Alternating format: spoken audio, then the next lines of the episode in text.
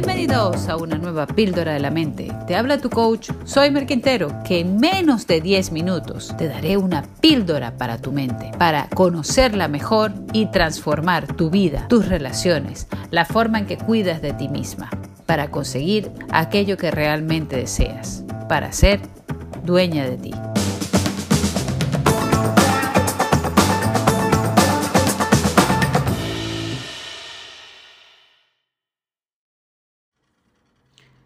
Todos aquí y en Pekín tenemos seis necesidades.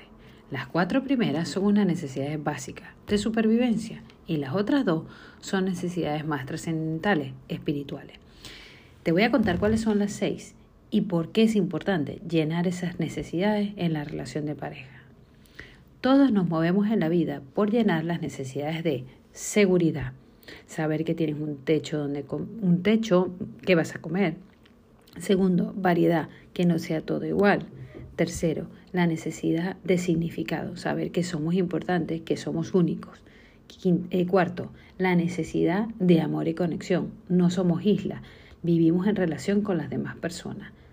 Quinto, crecimiento. Tenemos que evolucionar. Sexto, la contribución. Pero ahora te voy a explicar esto en relación a la relación de pareja. Y es que en cada cosa que haces en la vida, buscamos o debemos de buscar llenar esas seis necesidades. De lo contrario, siempre nos van a predominar dos. Una persona que se mueve por la necesidad de la seguridad probablemente compre muchos seguros, no tome determinadas decisiones, se quede siempre en un espacio seguro y viva una vida relativamente cómoda, pero también mediocre. Una persona con una necesidad muy fuerte de digamos, de amor y conexión, puede estar haciendo las cosas esperando que los demás le digan, se le acerquen o lo que sea, y a lo mejor, como los demás no le prestan demasiada atención, se siente vacío. Entonces hay que ordenar muy bien esas necesidades y buscar satisfacerla en cada una de las acciones que hagamos, pero además hacerlo de una manera saludable y buena para nosotros y para los demás. Porque una persona puede sentirse muy importante haciéndole bullying a otro pero eso no le va a bien ni a él ni a las demás personas. ¿Qué pasa en la relación de trabajo? En la, perdón, en la vida de trabajo y en la relación de pareja son dos fuentes muy importantes de llenar esas necesidades.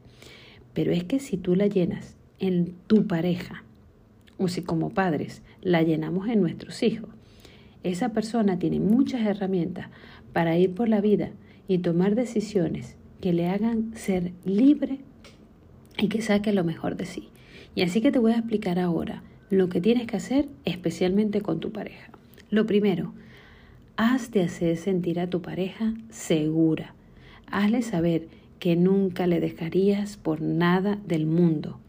No uses amenazas, no uses frases, no uses mm, refranes que le hagan saber que por determinadas cosas le dejarás. E incluso hazle saber que independientemente que se esté quedando calvo o que se esté quedando gorda o que lo que sea, igual le vas a amar siempre, en la salud y en la enfermedad. Lo segundo, varía un poquito las cosas, sorpréndele de vez en cuando. También tienes que identificar cuál es el nivel de sorpresa que esa persona desea. Ten detalles con esa persona cuídale un montón y no caigas en la famosa rutina. Ten rituales, rituales muy buenos, pero no caigas en la rutina donde todo va en automático. Vamos, como cuando se usaban esas comiquitas o esos dibujos animados en donde los personajes construían una serie de instrumentos para que todo funcionara, que se montara la cafetera, la tostadora de pan. A veces vamos así y eso no es bueno. 3. Hazle saber que es lo más importante para ti que reconoces sus esfuerzos, que notas lo que le cuestan determinadas cosas y le apoyas y le quieres porque se esfuerza. Reconoce sus pequeños logros o sus grandes logros y hazle saber que es más importante para ti que cualquier persona en el mundo, más importante que tus hijos, más importante que tus padres, más importante que tu trabajo. Cuarto, conecta, procura entender su mundo, hazle sentir realmente amada, para esto vienen muy bien los cinco lenguajes del amor. Cuarto, perdón, cuarto no, quinto, crecimiento.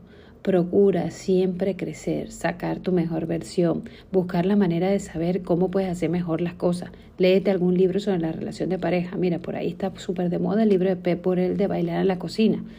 Hay muchas cosas que puedes emplear. Vete a una charla, a un congreso, váyanse un fin de semana. Hay muchas cosas que puedes usar para cada día ser mejor e incluso procura mejorar tú en muchas otras cosas, como por ejemplo vencer determinados vicios o trabajar determinadas virtudes. Y por último, contribución. No lo hagas por ti. Hazlo por la persona amada. Hazlo por tus hijos. Hazlo por la sociedad. Hazlo por todas las personas que tienes a tu alrededor. En la medida en que pienses más en los demás que en ti mismo, en esa es la forma en que tú encuentras la, felicidad. Y hay quien dice por ahí, ay no, es que cuando pienso demasiado en los demás, este, todo el mundo se aprovecha de mí. No, muchas veces la gente dice que piensa en los demás, pero lo que piensa es en lo que los demás dicen de sí misma. Piensa en lo que los demás le aportan, piensa en lo que los demás le dan y viven una vida embudo, pero con un embudo en el cual todos los demás tienen que darle a ella y ella no le da a nadie o a él. Entonces, en la, medida en que nosotros damos, nos entregamos, entonces encontramos la felicidad. Si lo que te estoy explicando son las six human needs que define la psicología, pero al final esto todo lo ha dicho ya el Evangelio. Entrégate a los demás, date a los demás, vive para amar, vive para dar, vive para servir. Y a la primera persona que tienes que amar, servir y darte es a tu pareja. Y ahí es donde vas a ir cambiando tu vida, la de los demás, la de toda la sociedad. Y harás que tu vida tenga un gran sentido. Vamos, a por ello. Gracias por acompañarme en el día de hoy. Si te ha gustado este podcast, puedes suscribirte, puedes compartirlo con todas las personas que quieras y puedes también visitarme en mi Instagram arroba soymerquintero. Recuerda, lo más sencillo se puede convertir en algo extraordinario si lo haces para contribuir a la felicidad de las demás personas y a crecer cada día un poquito más.